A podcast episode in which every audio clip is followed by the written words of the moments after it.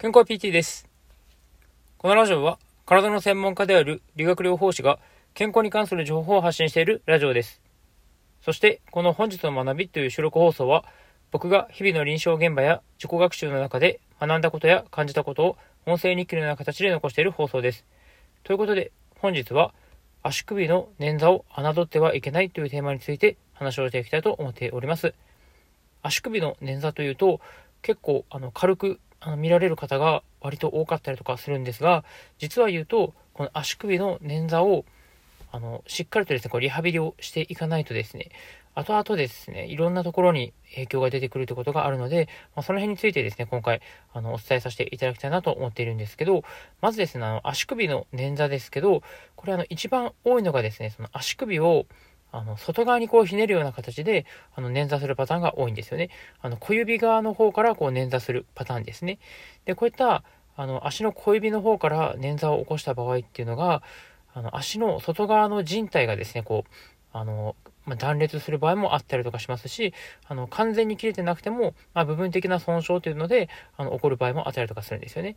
で、この足首のこの捻挫の中で一番多い損傷っていうのが、あの前拒否靭帯というところの損傷があの一番あの多いということが分かっています。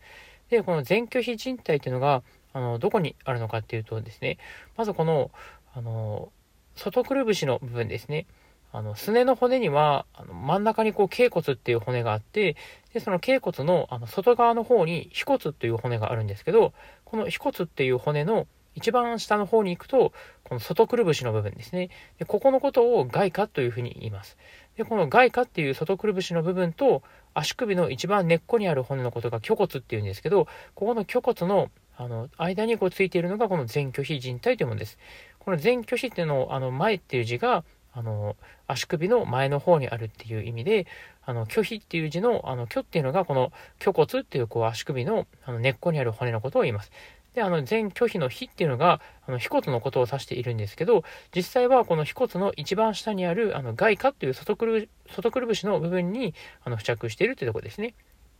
で、この全拒否靭帯っていうのが、この一番、あの、小指から足をひねってしまった時に、あの、損傷を起こしやすいってところがあるんですけど、あの、ここを損傷した後ですね、あの、しばらくの間、安静期間っていうのがやっぱり必要になるわけなんですけど、結構ですね、その足首の捻挫の後って、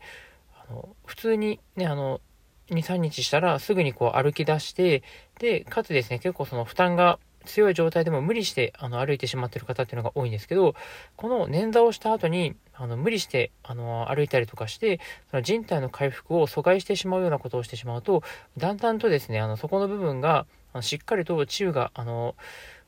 できずにですね、あの次第にこう関節の部分があの不安定性というのがこう強くなってしまうことがあるんですよね。この人体っていうのがちゃんとあの、せあの、しっかりと修復された場合はですね、足首のこう不安定感というところがなくなって、あのその後もですね、こう後遺症があの残ることなく、あの普通通りにですね、ある程度のあの足首のこう機能っていうのが発揮できるようになるんですけど、まあ、これをあの最初のちょあの初期治療としてあの無理をしてしまって人体の修復をあの阻害してしまうようなことが起きてしまうと、まあ、だんだんそこの部分があの、緩くなってしまって、まあ、結果としてですね、あの、扁平足の原因になってしまったりとか、あとはあの、外反母趾とかですね、あの、そういったところにも実は、あの、影響してくることがあるんですよね。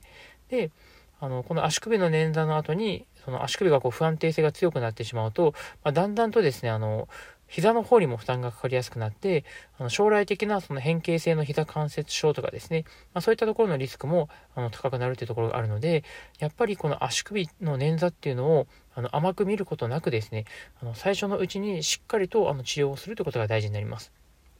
では、その足首のその捻挫をした後に、ま、どういうふうな治療をした方がいいのかということなんですけど、まず一番はですね、あのしっかりとあの固定するっていうことが大事になりますね。で、これはあの損傷の程度にもよるんですけど、あの本当にあのひどい損傷であれば、あの1ヶ月近くあの足首をこうしっかりと固定した状態で、あまりこう体重をかけないようにするということもあの必要な場合もあります。まあ、ただ、一般的なあの軽い捻挫とかであれば、そんなに長い期間、あの固定とか、あのそういったことをしなくても大丈夫なので、まあ、大体ですね、まあ、2週間、うん、あのまあ、大体、まあ、長い人でも3週間ぐらいですね。あのそれぐらいの期間を、2、3週間ぐらいを、あまりこう足に体重をかけないように、あの松葉杖を使ったりとか、あとは、あのサポーターとかをつけて足首がこうねじれ、ねじれないようにとかですね、あのある程度こう足首をこう固定するということも大事になりますね。あの病院とかに行くと、あの、シーネ固定と呼ばれるような形で、あの、ギブスのこう簡易版みたいな感じですね。あの、お風呂に入るときとかは、あの、外した状態で、あの、お風呂に入れるんですけど、その、それ以外の時とかは基本的にギブス、ギブスみたいな形で、あの、足首のとこに巻いとくっていうので、あの、取り外しができる、あの、ギブスみたいなものを、あの、シーネっていうふうに言ったりとかするんですけど、こういったものをつけたりする場合が結構ありますね。あの、本当にこう、整形外科とかで、その、足首とかの方を専門に見られている先生とかであれば、まあ、そういった形での、あの、固定と、あの、綿化期間って言ったりとかするんですけど、あの、足にこう体重をかけてはいけない期間というのを設けて、あのまずしっかりと人体が治癒するのを優先して、である程度、あの人体の修復があの完了してきた段階から少しずつあの体重をかけたりとかあの足首を動かす練習を始めていくってことをしていく場合が多いですね。で、その足首をその動かす練習を始めた時もですね、あのちゃんと足首がまっすぐとした軸であの曲がっていくようにリハビリをするということもすごく大事なんですよね。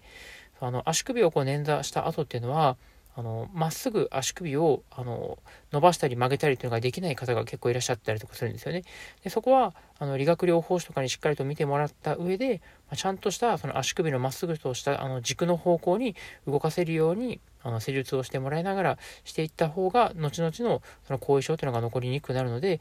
まずですね、こういったあの足首の怪我とかをした場合はですね、しっかりとあの整形外科を受診していただいて、まあ、そこでね、あのちゃんとしたこう治療をあの行いながら、その後はですね、あのリハビリをしっかりとやっていただくというのが、まあ、一番あの将来的にいろんなあの他の部分の問題が出にくくなるかなと思うので、まあ、そういったことをあの参考にしていただけたらなと思います。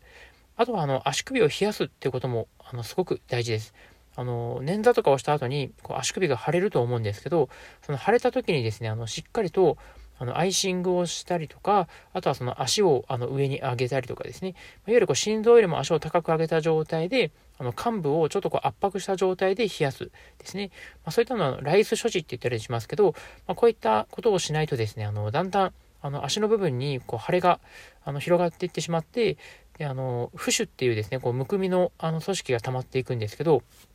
この浮腫っていうのが、の足首にこう溜まった状態が長くなってしまうと、だんだんとですね、その浮腫っていう組織があの繊維化を起こしてしまって、まあ、それによってあの足首の部分が硬くなったりとか、あのなかなか痛みが取りにくいってことがあの起きてきたりするんですよね。ですんで、あのなるべく早くこのあのむくみを減らしてあげるということもすごく大事ですんで、あのライス処置って呼ばれるような足をしっかりと高く上げた状態で圧迫して冷やすですね。でできるだけあの早めにこのむくみを取ってあげるということをあの意識してもらうこともすごく大事になりますますので、ぜひですね、あのもし今後足首を捻挫した場合とかですね、あの、家族の方とか、ね、あの、子供さんが捻挫したっていう時とかはですね、そういった形で、あの、しっかりとですね、あの、正しい治療を、あの、行っていただき、その足首の部分ですね、あの、あの、軽視せずにですね、あの、しっかりと、あの、対応してもらえたらなと思いますね。まあ、ということで、えー、今回は足首の、えー、捻挫をですね、あの、甘く見てはいけないというところですね。あの、侮ってはいけないということについて、あの、話をさせていただきました。本日も聴いていただきありがとうございました。